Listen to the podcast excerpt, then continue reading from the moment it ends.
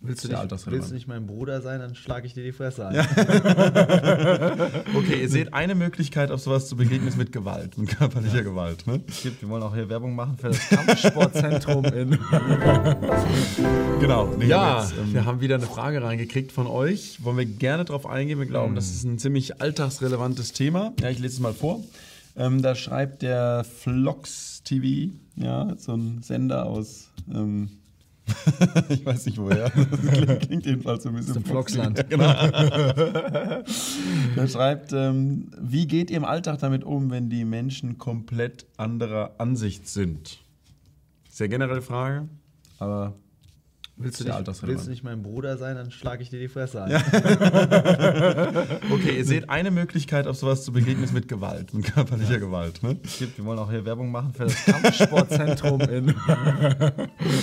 genau, nee, aber jetzt ähm, wirklich zu der Frage, wie gehen wir damit um, wenn Menschen anderer Ansicht sind. Okay, das ist Menschen ist natürlich sehr generell, können es ungläubige Menschen sein, können Christen sein, sondern mhm. vielleicht ein bisschen unterschiedlich drauf reagieren. Ähm, was würdest du sagen?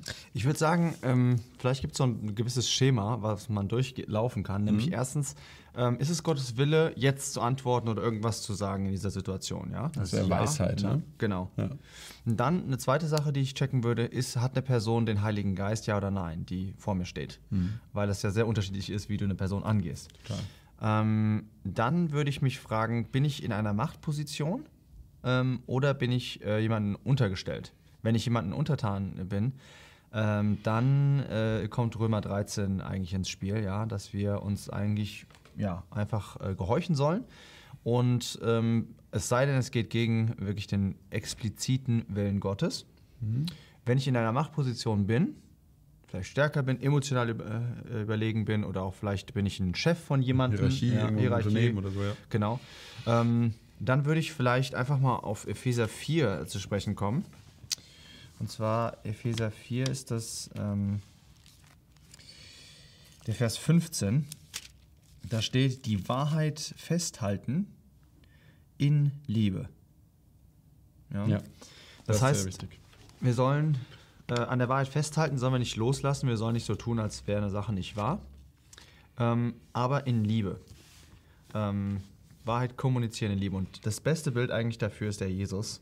Ähm, der das wirklich in Vollkommenheit gemacht haben und Christen generell auch, ja. kann man auch in Biografien und so weiter lesen, aber der Jesus hat das eigentlich äh, sehr, sehr gut gemacht. Der, der Apostel Paulus hat es auch unheimlich gut gemacht, wenn ihr euch die Predigten anschaut, wie er es geschafft hat, auf bestimmte Situationen einzugehen und das in Liebe angepasst an die, an die Person. Ähm, dann wird dir Herr auch die Weisheit geben, wenn du dafür betest. Ist was übrigens, wo wir oft uns aber auch als Christen heutzutage schuldig machen, ne? dass mhm. eine von beiden Sachen fehlt. Also es kann entweder die Wahrheit fehlen, dann ist das alles sehr liebevoll, aber ja. du sagst nicht mehr das Richtige. Ja. Und es wird aber auch mit der Wahrheit manchmal, die wird einem regelrecht um die Ohren gehauen, mhm. ja, also oder auf den Kopf geprügelt. Das ist, das ist nicht so, wie Gott sich das gedacht hat. Mhm. Also sehr wichtig, diese beiden Aspekte zu haben. Mir fallen noch ein paar praktische Szenen aus der Bibel ein, wenn ich gerade mhm. so dran denke. Ähm, Variante 1, du als Fragesteller meinst hier vielleicht auch, wie kann ich, ähm, wenn ich mit Menschen über den Glauben rede, wie soll ich damit umgehen? Ja? wenn die komplett anderer Meinung sind. Ich denke zum Beispiel, du sprichst auch Paulus an, hm. die Szene, wo der auf dem Areopag war in Athen. Ja, da waren auch sehr, sehr viele Meinungen und man sieht auch im Nachhinein, dass manche Meinungen auch ent komplett entgegengesetzt waren, dass man in Filmen von Totenauferstehung überhaupt nicht haben die gelacht. Ja. ja. Hm. Ähm, aber was man einfach sieht, was hat der Paulus gemacht? Zum einen hat er ein bisschen angedockt ja, mhm. an was, ähm, was das Gegenüber so ein bisschen verstehen konnte. Ja, also hat das Aufhänger genommen, diesen, diesen Altar, der da rumstand, der wohl noch nicht so irgendwie richtig beschriftet war, da stand noch dem unbekannten Gott dran. Mhm. Und er hat dann einfach die Wahrheit gebracht. Das ja. finde ich einfach sehr wichtig, dass wenn du merkst, äh, jemand will vielleicht irgendwas nicht annehmen, sag einfach trotzdem die Wahrheit. Wenn du nämlich das durchliest, finde ich das ziemlich krass, wie der den Philosophen begegnet. Sagt einfach, mhm. pass auf, Gott hat einen Tag festgesetzt, an dem mhm. einfach jemand den Erdkreis richten wird. Ja? Mhm. Dann hat sich schnell die Spreu vom Weizen getrennt bei den Zuhörern. Also auch so ein Punkt, die Wahrheit sagen, egal ob die Menschen es immer hören wollen oder nicht. Mhm. Ja? Und aber ein zweiter Punkt, wenn ihr dann merkt, ihr kommt an Leute, ähm, die, die, die sind überhaupt nicht mal bereit, euch überhaupt mal so anzuhören. Die wollen das einfach nicht. Die haben mhm. jetzt schon ein bisschen gehört, dann findet ihr das am Apostelgeschichte 18, ein bisschen später, da wollte der Paulus den Juden bezeugen, dass Jesus der Christus ist.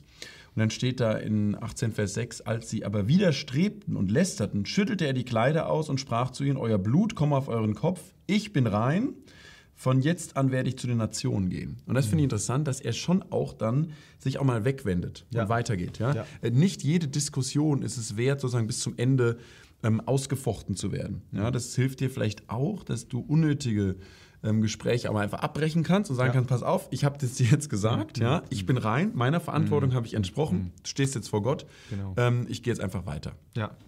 Ja. Und unter Christen, wenn unter Christen was ist, dachte ich auch, ist auch gesagt, die Wahrheit bringen.